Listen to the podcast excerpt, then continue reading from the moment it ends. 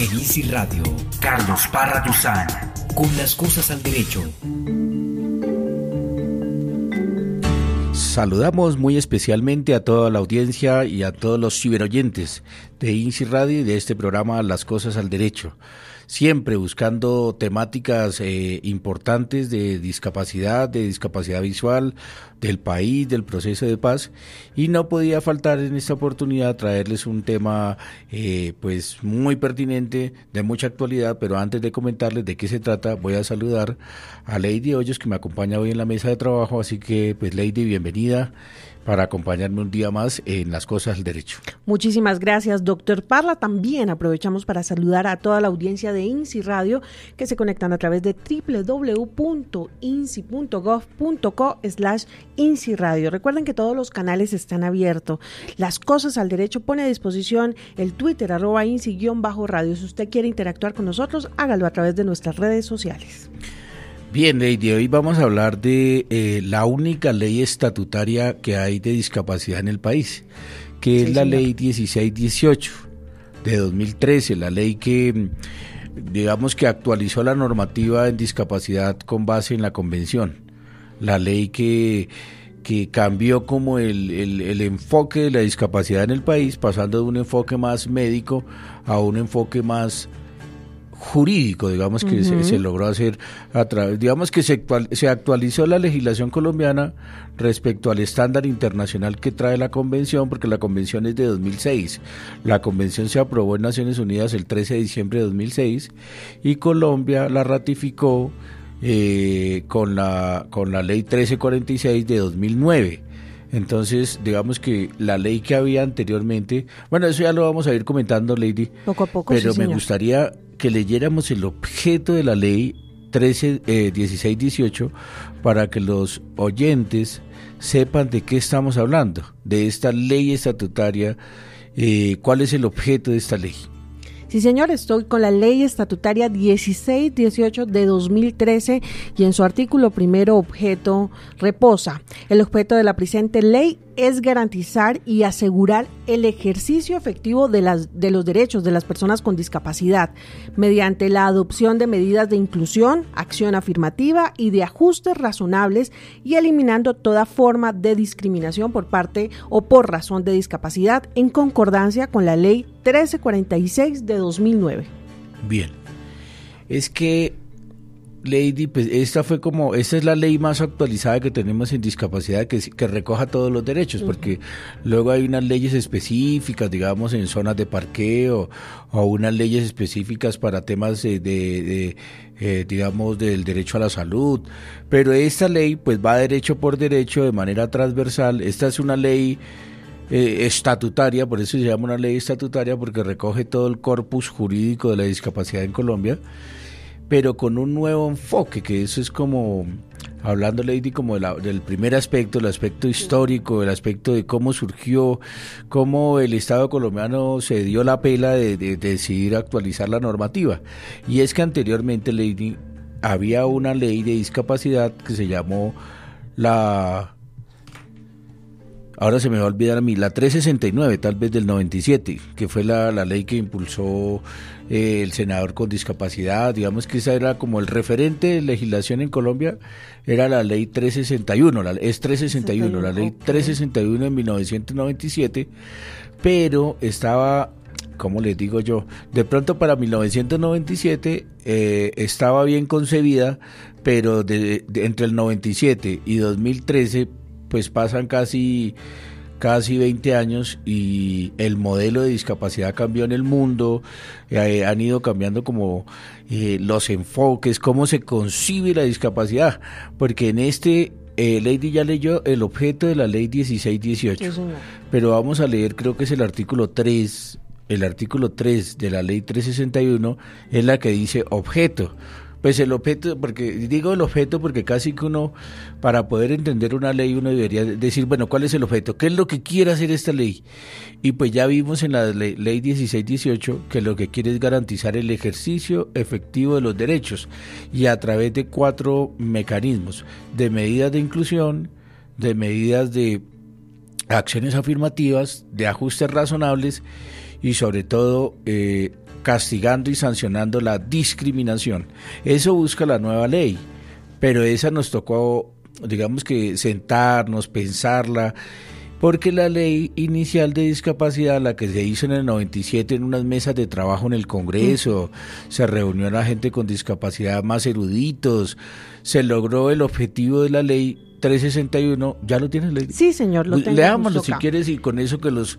Hay dos leyes de discapacidad globales, dos leyes, la 361 y la 1618. Sí, señor, y precisamente estoy en la 361 de 1997. En su artículo 3, el Estado colombiano inspira esta ley para la normalización social plena y la total integración de las personas con limitación y otras disposiciones legales que se expidan sobre la materia en la Declaración de los Derechos Humanos proclamada por las Naciones Unidas en el año 1948 y en la Declaración de los Derechos de la Deficiencia mental aprobada por la ONU el 20 de diciembre de 1971, en la Declaración de los Derechos de las Personas con Limitación, aprobada por la Resolución 3447 de la misma organización del 9 de diciembre de 1975. Si quieres, sí, señor. Porque en realidad, digamos que la ley tiene, y si quieres no la quites todavía, tiene como tres errores en, un, en, dos líneas, porque ¿qué es lo que busca la, la, la, ley, Lady, según lo que dice ahí? La, norma, la plena normalización de las personas con limitación. señor. ¿Qué será la plena normalización? De hecho, eso yo ya lo demandé, porque ¿qué, ¿cómo así que a través de la presente ley yo busco que las personas con discapacidad sean plenamente normales? Eso es lo que está diciendo. La plena normalización, ¿no es cierto que lo dice Sí, señor, plena para la normalización social plena y la total integración. Exacto, la normalización social plena. O sea, yo no sé qué será.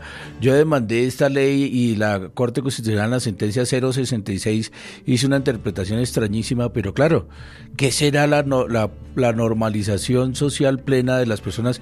Y mire la, terminología, Lady, de las personas con limitación. sí, señor. O sea Efectivamente, definitivamente el modelo de discapacidad ha evolucionado muchísimo porque estos términos ya no están dentro de nuestro lenguaje inclusivo. Claro, en esa oportunidad era el, el modelo médico rehabilitador donde a uno lo rehabilitan para volverlo normal. Digamos que, que uno tiene una limitación y hay que rehabilitarlo. Entonces esta, esta, esta ley 361 perseguía que la normalización social plena de las personas con limitación y qué más decía a través de qué y otras disposiciones legales que expidan sobre la materia de la Declaración de los Derechos Humanos. No, pero más arriba. Y la total integración de las personas con limitación. Y la total integración cuando eh, en esa época se hablaba de integración, que era como eh, forzar a la integración de las personas, pero sin los apoyos o sin las ayudas apropiadas. Por eso ya no se habla de integración, sino que se, habla, se habla de inclusión. inclusión sí, señor. Entonces, si ustedes ven, digamos, si, si alguien conceptúa y teoriza, pues teníamos un reto grande cuando el señor ministro del Interior Vargalleras en el 2012 no me encomió, digamos, esta, esta tarea de que por qué no me por qué no le por qué no actualizaba la normativa en discapacidad entonces ah, hubo que hacer un barrido un análisis de la normativa vigente leímos esta ley y pues encontramos precisamente que esta ley habla de integración, habla de normalización y habla de personas con limitación. O sea, todos términos o conceptos que la Convención de la ONU pues prácticamente que ya dejó atrás porque ha venido avanzando, mientras que habla de, de, normalización y nosotros ya hablamos de ejercer, la, la 16-18 habla de ejercicio efectivo de los derechos. Ahora, esta ley, Lady, pues esto tuvo varios borradores, tuvo varios enfoques, eh, eh tuvo un capítulo específico por cada discapacidad, un capítulo para sordos, un capítulo para ciegos, teniendo en cuenta la especificidad de cada eh, discapacidad, de cada deficiencia. Pero finalmente después hubo un debate y finalmente salieron esas, esos artículos. Eh, hubo varios eventos de socialización del proyecto de ley pues finalmente eh, yo era una persona contratada por el ministro para hacer un borrador, pero quien tenía pues el, eh, la responsabilidad política y jurídica de sacar adelante el proyecto, pues era el mismo ministro Vargalleras y a la postre pues él la radicó y se aprobó en el 2013 realmente en un trámite muy ágil, muy rápido, y la Corte Constitucional, a través de la sentencia 765 del 2013, declaró que sí es constitucional, que sí era constitucional.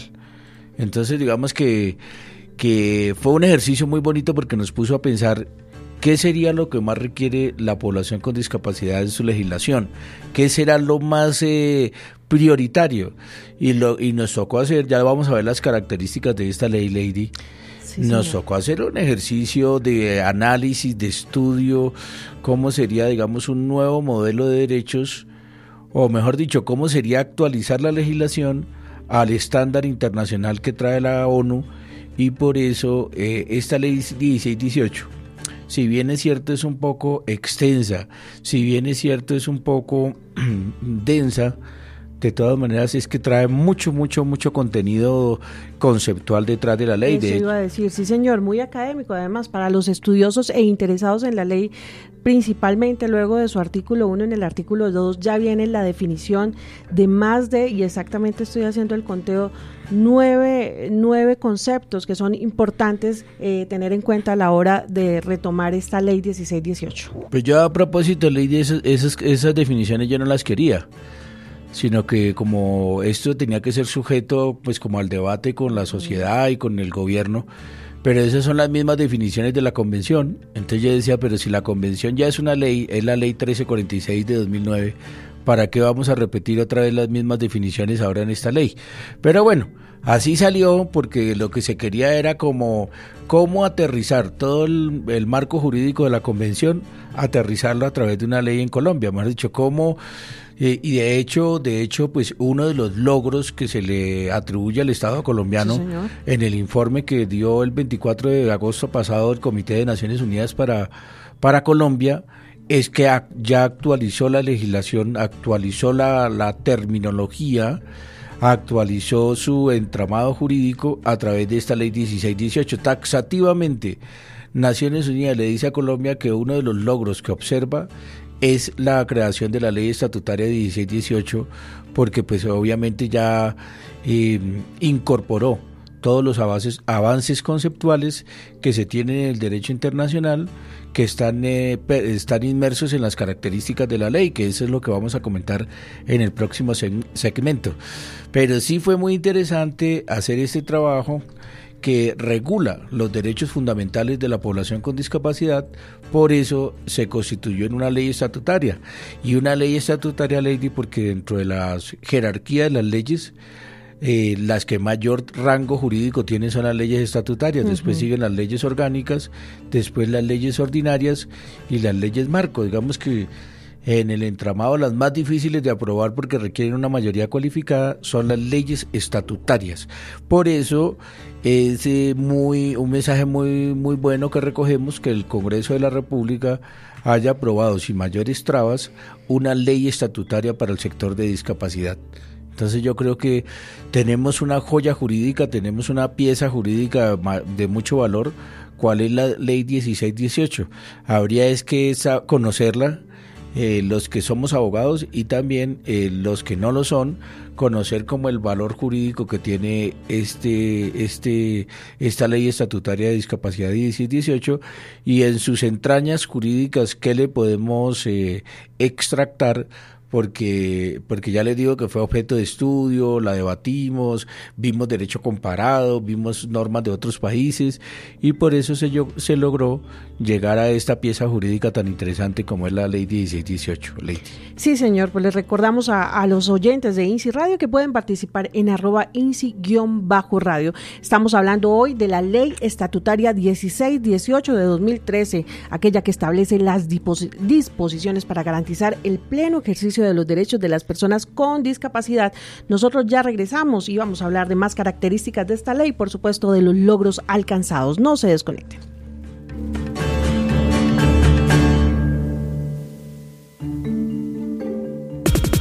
Escríbanos en Twitter usando el hashtag numeral Las Cosas al Derecho. Continuamos con Las Cosas al Derecho por.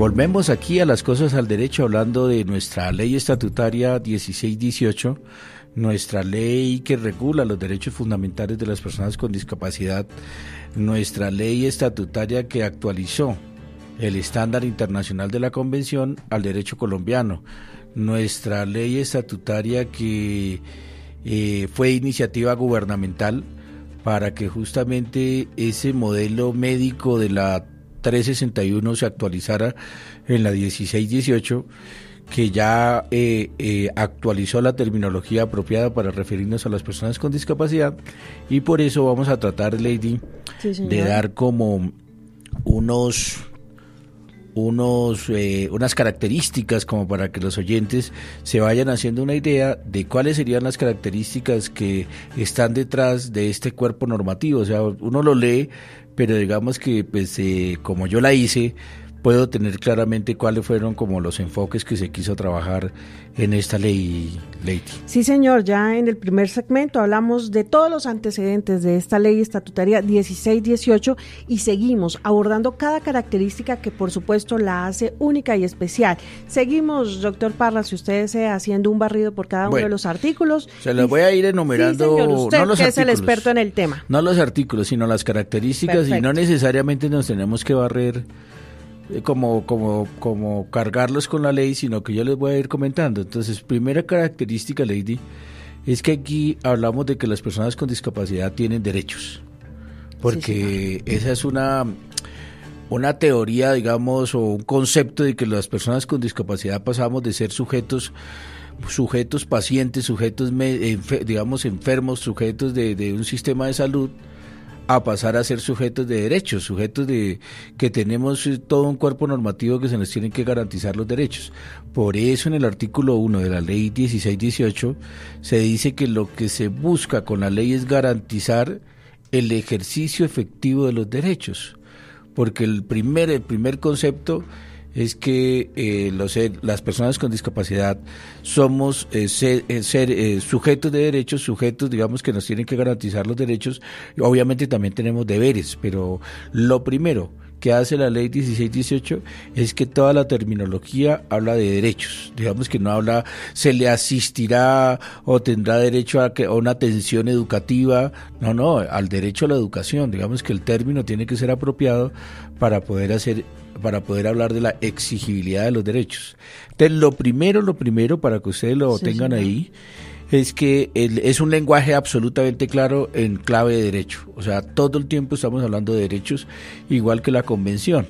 Entonces, lo primero que hizo fue no, no buscar la normalización social plena de las personas con limitación, sino que lo que busca es garantizar el ejercicio efectivo de los derechos. Entonces yo creo que esa es la primera característica que esta, esta ley, pues digamos que ninguno de los artículos se confunde y está hablando de los derechos de un colectivo, cuál es la discapacidad. La segunda, que la puedo hacer el esfuerzo de ir enumerando. El segundo es que no hay un enunciado, un listado de derechos, no hay solamente un enunciado de derechos eh, eh, de manera simple sino que tiene una pequeña, no trampa, no trampa, pero sí tiene un pequeño, un pequeño eh, cambio jurídico que tiene muchas implicaciones. Porque mire, Lady, que en el artículo primero y en todos los artículos no habla de que la que esta ley 360 de ley 1618 garantice los derechos de las personas con discapacidad, que también hubiera podido decir, el objeto de la presente ley es garantizar los derechos de las personas con discapacidad. No, señor. No, está hablando, y esto mm, cuando hicimos la ley, está hablando del ejercicio efectivo de los derechos. Porque cuando hicimos la ley, recuerdo que trabajamos mucho con la sentencia T 025 del 2004 sobre los desplazados.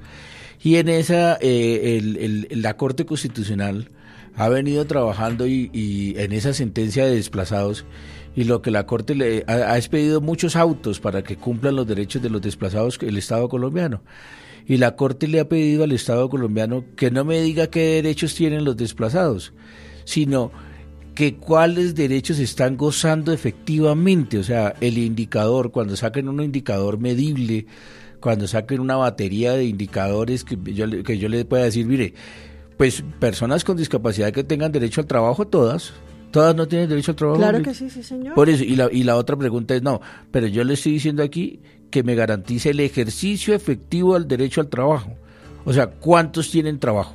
O sea, cuando, cuando el Estado colombiano haga un informe con base en la ley estatutaria 1618 de la discapacidad, no puede ser cuántas personas con discapacidad tienen derecho a la educación, porque eso sería pues todos. Claro que sí. Sí, Parte de la idea que todos tenemos derecho. Sí, pero es que este eh, la, la, la, la, la, la ley 1618 habla del ejercicio efectivo del derecho Sí, a la señor. educación. O sea, ¿cuántos en- efe- efectivamente están estudiando?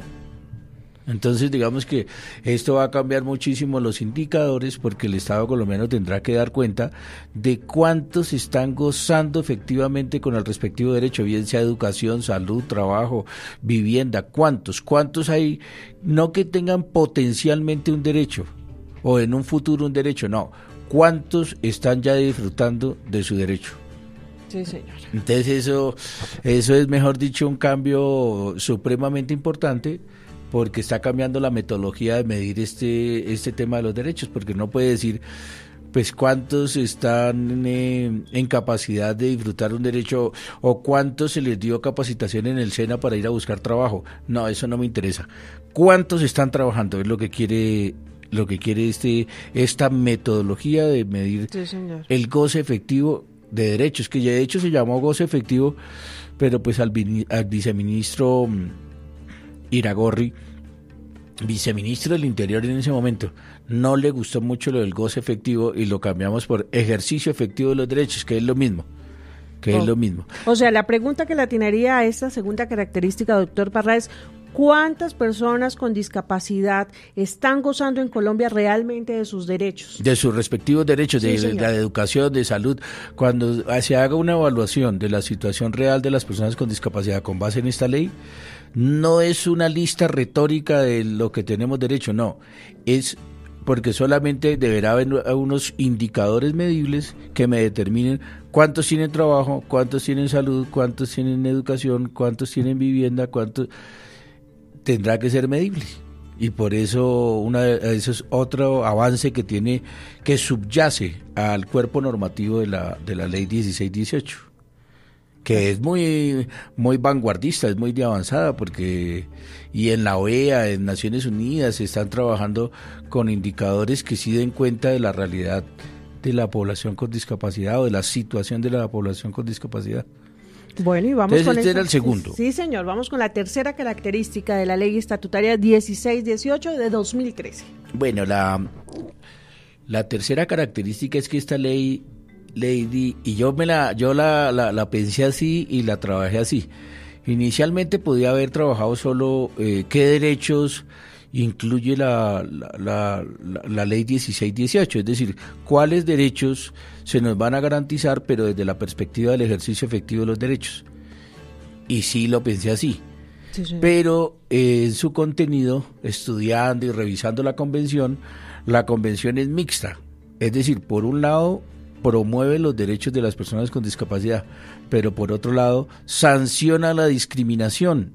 Entonces, si tú ves en el, en el objeto de la ley 1618, Sí, dice que procura o garantizará el ejercicio efectivo de los derechos a través de la inclusión, a través de los ajustes, de las acciones afirmativas, los ajustes racion- razonables Sí, y Eliminando. eliminando la discriminación. Sí, señor, toda forma de discriminación por razón de discapacidad. Pues por eso fue que con base en esto también más adelante fue que logramos aprobar la ley antidiscriminación que elevó la discriminación por razón de discapacidad a delito penal carcelable por tres años. Porque precisamente esta ley también impone sanciones administrativas para las personas que discriminen por discapacidad. De hecho, había un capítulo de discriminación, no me acuerdo si quedó en el artículo, bueno, ahora lo buscamos eh, cuando llegamos a ese punto, Sí, pero precisamente yo quise como hacer una ley mixta, una ley que por un lado promueva derechos, pero por el lado positivo, pero por el lado negativo sancione o elimine eh, conductas discriminatorias por razón de discapacidad, igual que la convención. Entonces digamos que tenemos un cuerpo jurídico pues complejo, complejo porque de un lado impulsa los derechos, pero de otro lado, más adelante por allá lo vamos a buscar sanciones por discapacidad, o sea, también es una norma sancionatoria que no es como lo más lo más amable, pero digamos que en algunos casos de discriminación pues se requiere.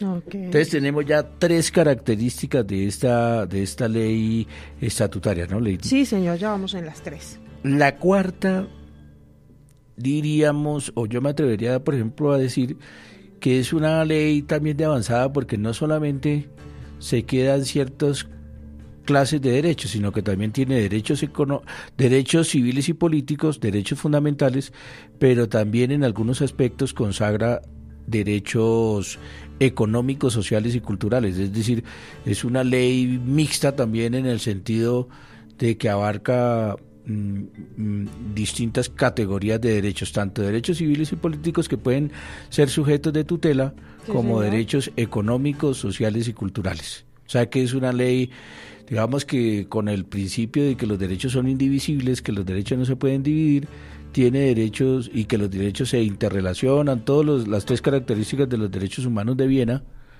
pues esta ley también contempla derechos de contenido prestacional como derechos civiles y políticos, igual que la Convención. Por eso, digamos, sigue siendo una ley muy de avanzada, porque no nos quedamos solamente pues, en los derechos que no demandan un gasto económico en el Estado, sino que también eh, busca mm, la mejor situación económica de las personas con discapacidad. Bueno, era cuál? Cuarto. Cuarto, cuarta característica, sí, señor. Bien. Hay otra cosa que me gustó mucho de esta ley, en su momento, Lady, y es que nosotros, de hecho, un poco actualizando la terminología apropiada, eh, consagramos desde el objeto que esta ley va a buscar acciones afirmativas, que las acciones afirmativas son, y la Corte Constitucional cuando, cuando leyó, cuando leyó y evaluó esta ley, en la sentencia 765 del 2013, dijo que efectivamente que si bien establecía acciones afirmativas, que no eran gravosas para que el Estado las aprobara. Mejor dicho, ¿qué son acciones afirmativas? Pues son como ventajas que se le otorgan a un grupo, Lady, por su situación de desventaja en la sociedad. Entonces, por ejemplo, pueden otorgarse, hay tres o cuatro tipos de acciones afirmativas, digamos que hay unas como de sensibilización, de concienciación social, hay unas como para concientizar a la sociedad, hay otras que son becas, son promociones, son ventajas que se le da a la población con discapacidad, un, un transporte más barato, todas esas acciones están en esta ley. Y hay otro tipo de acciones afirmativas que son como como retribuirle, digamos, a los empleados que contraten personas con discapacidad, es como, como un incentivo que se le da por garantizar los derechos efectivos de las personas con discapacidad. Y esta ley, digamos que en su en todo su cuerpo normativo contempla acciones afirmativas para las personas con discapacidad.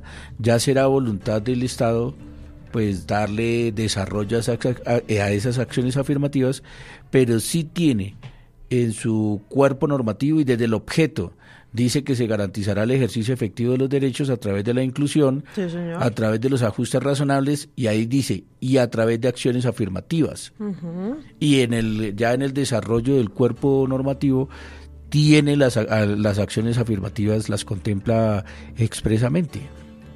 Entonces, pues digamos que también tenemos esa esa característica de esta en esta ley que incluimos acciones afirmativas, acciones afirmativas.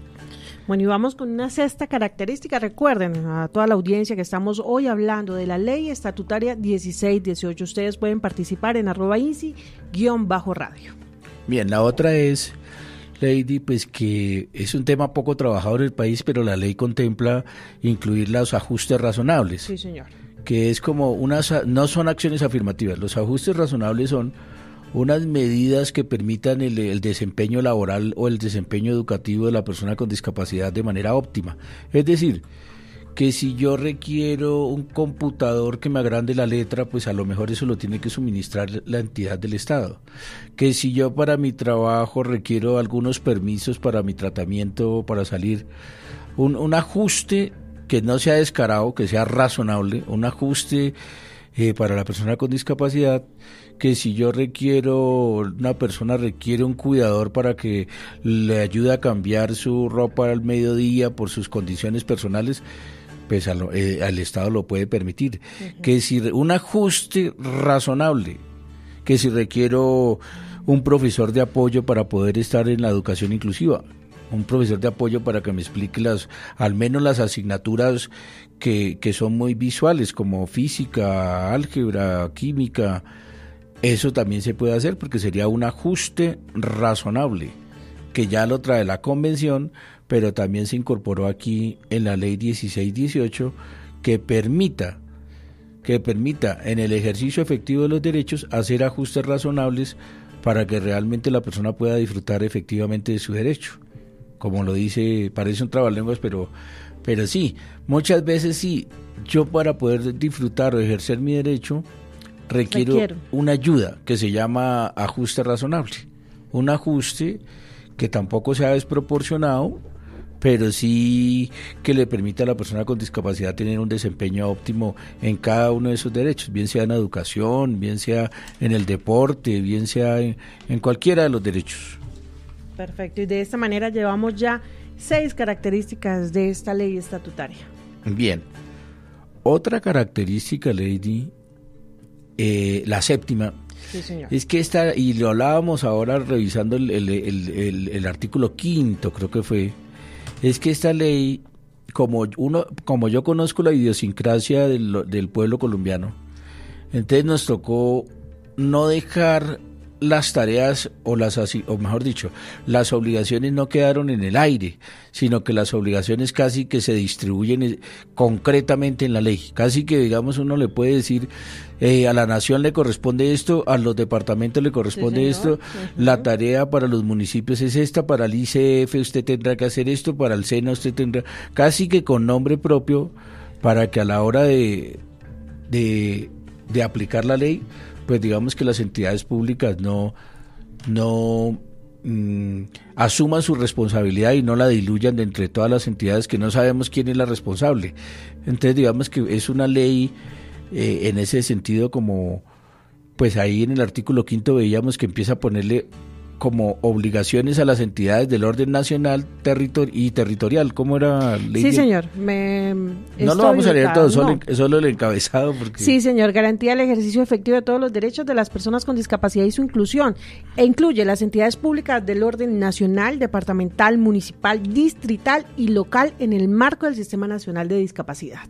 Exactamente. O sea que esta ley como que armoniza con el Sistema Nacional de Discapacidad de la Ley 1145 y trata como de, de, hacer la distribución específica de las tareas, bien sea en los planes nacionales de desarrollo, en los planes departamentales, en los planes municipales, para que realmente cada entidad asuma su responsabilidad y no, no se quede como perdida en, en, en entre qué entidad es la que tiene la responsabilidad. Entonces es muy interesante porque se hizo un ejercicio y así están todos los derechos. Eh, cuando hablamos de, de, trabajo se habla del SENA, se habla de las agencias de empleo, se habla del Ministerio de Trabajo. O sea que casi, casi que la ley le va poniendo la tarea específica a cada, a cada ministerio, a cada sector para que no se diluya, para que no se pierda la responsabilidad y cada entidad la tenga que asumir. Sí, señor, de esta manera, y me disculpa, doctor Parra, asegura Em, son responsables de la inclusión real y efectiva de las personas con discapacidad, debiendo asegurar que todas las políticas, planes y programas garanticen el ejercicio total y efectivo de sus derechos. Sí, yo digamos que traté cuando hice el borrador de dejarlo lo más amarrado posible para que para que se garantizaran en un futuro los derechos de las personas con discapacidad, pero es claro que también aquí hay un ejercicio activo de ciudadanía que ya le corresponde a ustedes, a ustedes los oyentes, de exigir eh, el cumplimiento de esta ley. Sí, señor. Y podríamos hablar de esta manera que en esta característica 7 podemos involucrar tanto toda la parte de entidades del gobierno sí. como a la sociedad, ¿cierto? Sí, hay un artículo específico donde están cuáles son los deberes de la sociedad con respecto a la población con discapacidad. Sí, señor. Que es el que tú tienes ahí, el 7, el... El sexto, artículo sexto, sí, señor. Precisamente aquí estoy ubicándome nuevamente en la ley. Recuerden que estamos en la ley estatutaria 1618 y estamos conociendo cada una de las características de esta ley. Deberes de la sociedad, artículo sexto, son deberes de la familia, las empresas privadas, las organizaciones no gubernamentales, los gremios y la sociedad en general y por supuesto tiene una serie de numerales que hablan de esas responsabilidades específicas. Bien esas características, íbamos en la séptima, ¿no? Sí, señor. Pero unido a esto de los, de los deberes, búscame si quieres ley del artículo 22, esta ley forza a que haya una participación de los ciudadanos para el ejercicio de los derechos, es decir, que haya un ejercicio activo de ciudadanía, que este, este artículo 22 se está reglamentando por parte del Ministerio del Interior para fortalecer la participación de la población con discapacidad. Sí, señor, estoy ubicado en el capítulo segundo de esta ley de la participación ciudadana de las personas con discapacidad, artículo 22, participación en la vida política y pública. La participación en la gestión administrativa se ejercerá por las personas con discapacidad y por sus organizaciones en los términos de la constitución política. Y pues obviamente trae y reglamenta cada una de las leyes que soportan este artículo. Correcto, o sea, digamos que este artículo se está reglamentando en el ministerio, sí, señor. pero sí se quiere como octava característica que si hay unos deberes para los eh, para las para las entidades de, nacionales, departamentales o regionales, si hay unos deberes para la sociedad, hay un deber correlativo para que la población con discapacidad participe y se apropie de sus derechos, es decir, que lo reivindique, obviamente, dentro del ejercicio de los derechos de manera eh, formal dentro de lo que eh, permite el Estado. Y por eso esta es una tarea pendiente que ya vamos a hablar de las, ¿cómo se llama? Logros y tareas pendientes. Pero desde luego que una tarea pendiente es reglamentar la participación de la población con discapacidad, decreto que está, está pendiente en el Ministerio del Interior, pero yo tengo la plena seguridad que creo que va a salir. Entonces, eh, este es muy importante. La novena sería, Lady, el tema de... Hay un artículo, a ver si me acuerdo, creo que es el artículo 26 que habla de se podrán poner sanciones disciplinarias a los no estoy seguro si es el artículo 26 pero si hay un artículo hablando de discriminación que eh, a los que incumplan esa ley se les podrá imponer sanciones disciplinarias. Así podemos buscar el artículo 31 tal vez lady que estatuye, que consagra, que digamos que la omisión de la ley o, el incumplimiento de la ley por parte de los funcionarios, como somos nosotros, de parte de los servidores públicos, acarrea sanciones disciplinarias. Lady, busquémoslo. Sí, señor, estoy en el artículo 31, sanciones.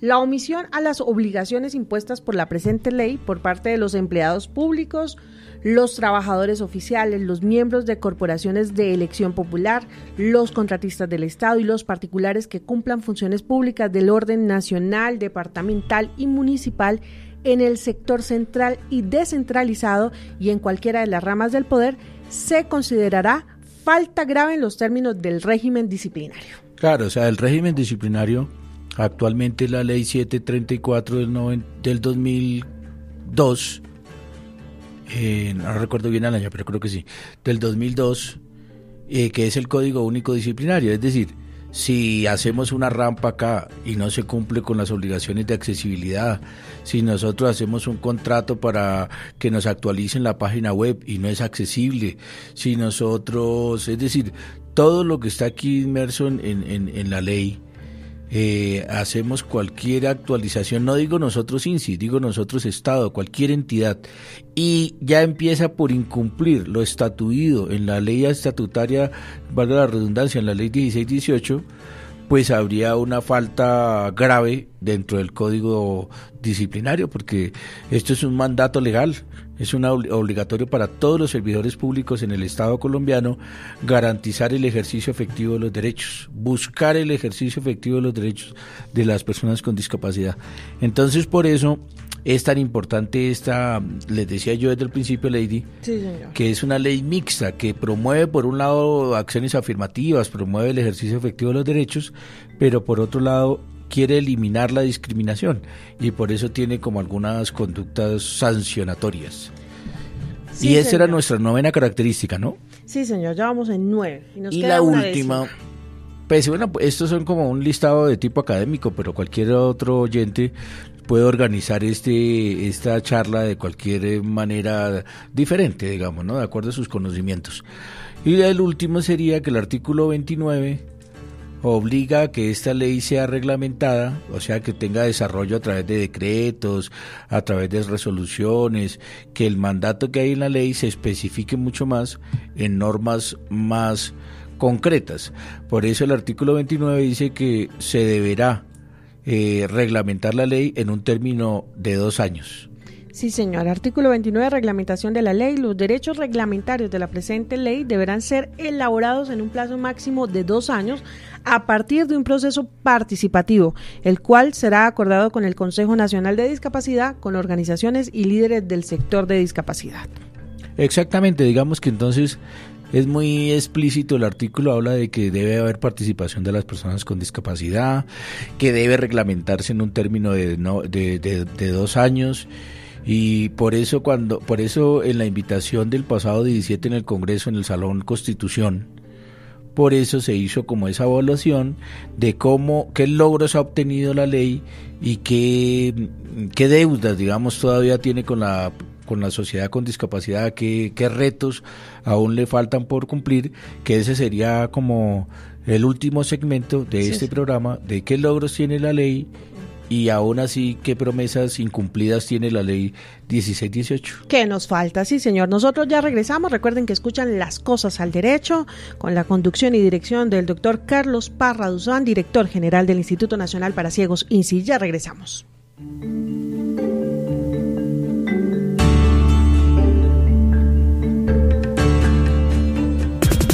Escríbanos en Twitter usando el hashtag numeral las cosas al derecho. Continuamos con las cosas al derecho por Easy Radio.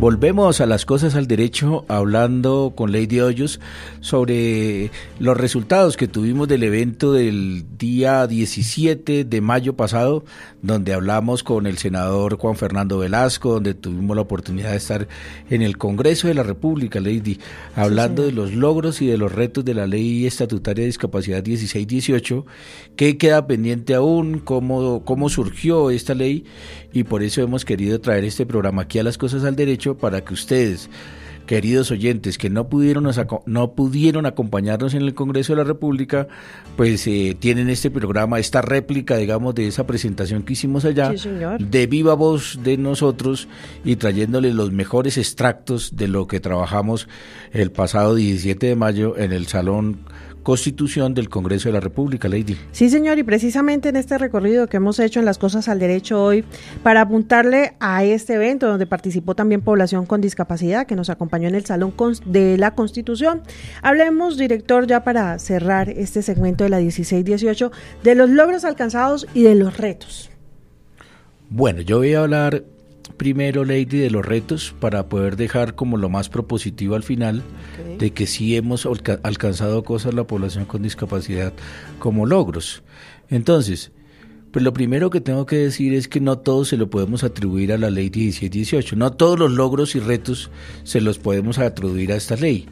Digamos que muchos logros y muchos retos son propios de la dinámica del Estado colombiano, del esfuerzo del gobierno colombiano. Entonces, para mí, el primer reto que queda pendiente, pues es que por más de que aprobamos ya la convención, por más de que aprobamos la ley estatutaria, nos queda pendiente ratificar el protocolo adicional de la Convención de Derechos de Personas con Discapacidad. Digamos que ese es un reto pendiente, eh, tenemos que trabajarle para aprobar ese protocolo ya que pues eh, estamos en la legislación, en el proceso legislativo para la paz, estamos como en esa sintonía y faltaría el protocolo para poder poner quejas individuales ante el Comité de Naciones Unidas del incumplimiento de la convención.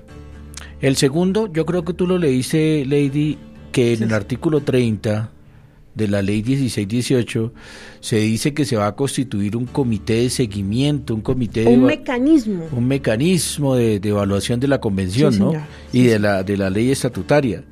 Y ese comité no se ha constituido todavía, digamos que que como para que poderle hacer monitoreo y poder hacer este balance que estamos haciendo aquí, qué se ha implementado, qué no se ha implementado, qué logros tiene, pues creo que podría ser eh, eh, ese ese mecanismo del artículo 30 de la ley 1618 que, que lo consagra jurídicamente, pero aún no se ha constituido en la práctica. Que como características debe tener, debe ser independiente y debe velar por la promoción, protección y supervisión, no solo de lo que consagra la ley, sino también la convención de los derechos de las personas con discapacidad.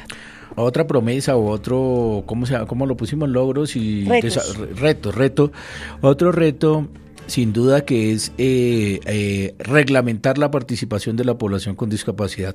El artículo 22 que se está reglamentando, pero aún falta, digamos, esa reglamentación, falta determinar cómo se puede fortalecer, fortalecer económicamente el mecanismo de participación, cómo podemos, digamos, incrementar el nivel de participación de las personas con discapacidad en su dimensión política, en su dimensión social, para que pues tengan mucho más incidencia eh, de lo que les atañe en su vida económica, social y cultural.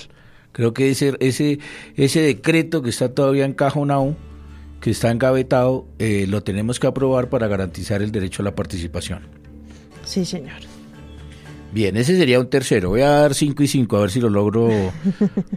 Otro sería, hay un artículo de la ley que no lo, no, no lo voy a buscar, pero que dice que el Estado determinará un porcentaje de cuotas para la inclusión laboral dentro de las instituciones del Estado.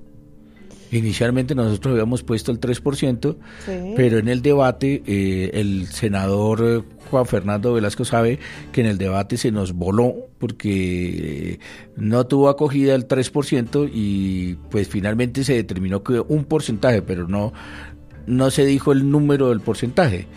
Hay otro proyecto de decreto del Ministerio de Trabajo que ya está radicado en la función pública, ya está para presidencia, que establecería un porcentaje de hasta el 3% en las entidades eh, públicas para vincular personas con discapacidad que cumplan los requisitos.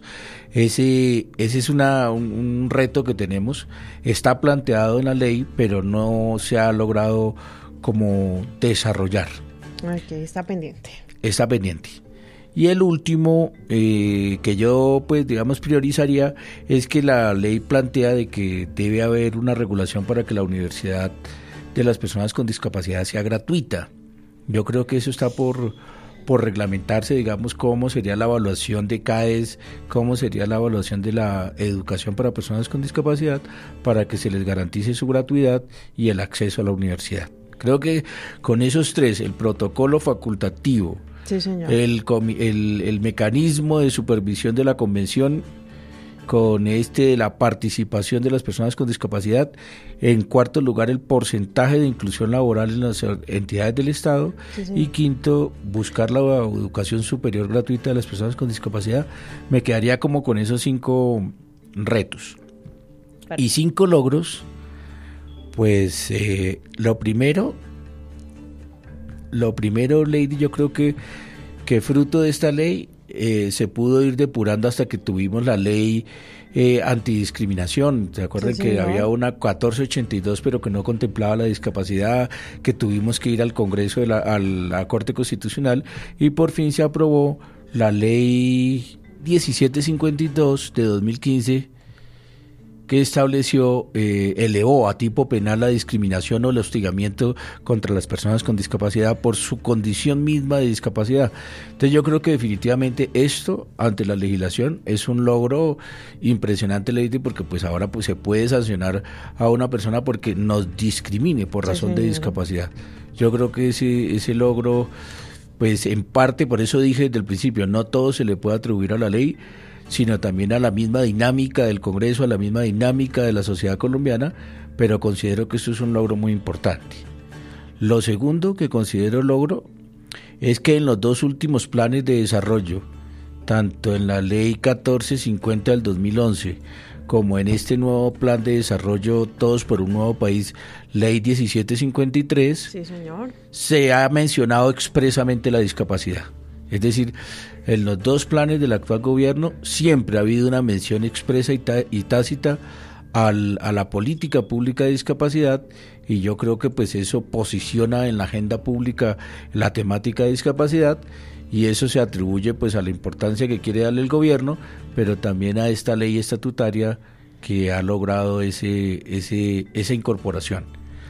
La tercera ley es que se elevó a derecho fundamental en la salud y la rehabilitación quedó incorporada como un nuevo derecho fundamental en el artículo tercero de la ley 1751 sobre el derecho fundamental a la, educación. No, no lo vamos a leer, pero sí, Lady, queríamos como traer de que el Estado colombiano consideró que era tan fundamental, era tan esencial la salud, la elevó a derecho fundamental.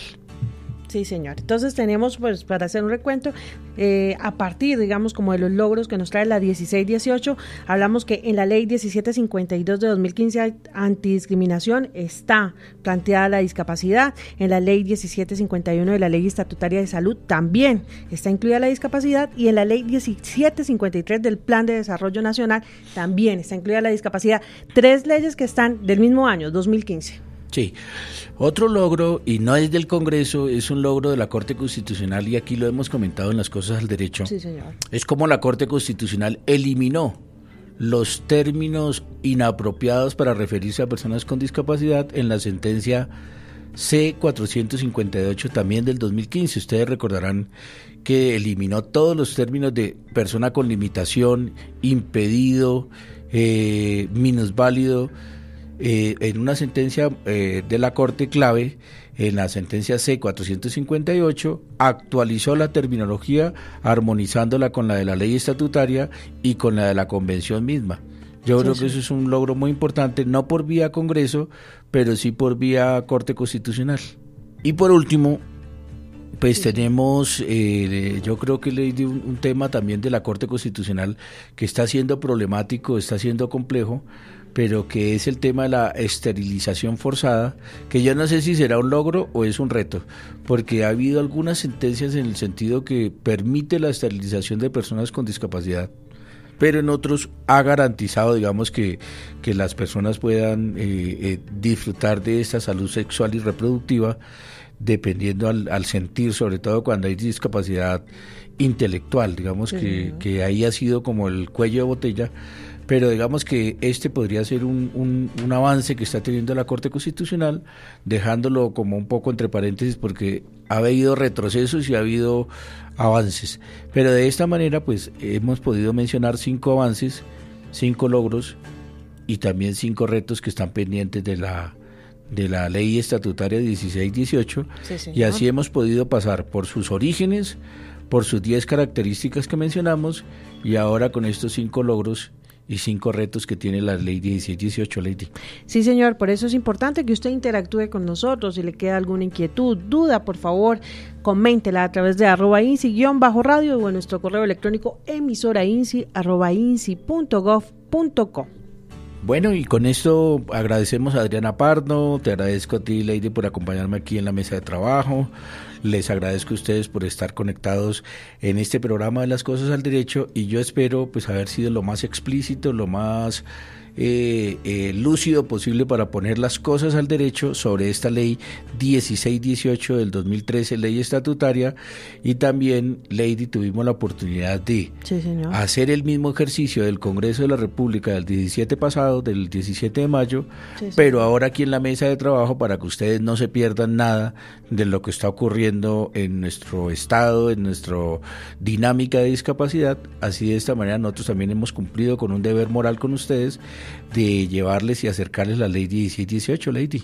Sí, señor, por eso ustedes también fueron invitados VIP a esta revisión de la implementación de la ley 1618 de 2013 que establece las disposiciones para garantizar el pleno ejercicio de los derechos de las personas con discapacidad.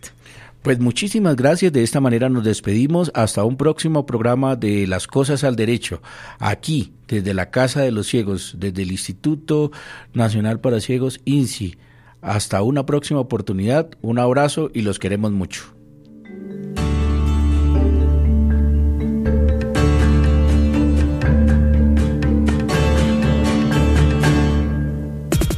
En Easy Radio, Carlos Parra Duzán, con las cosas al derecho.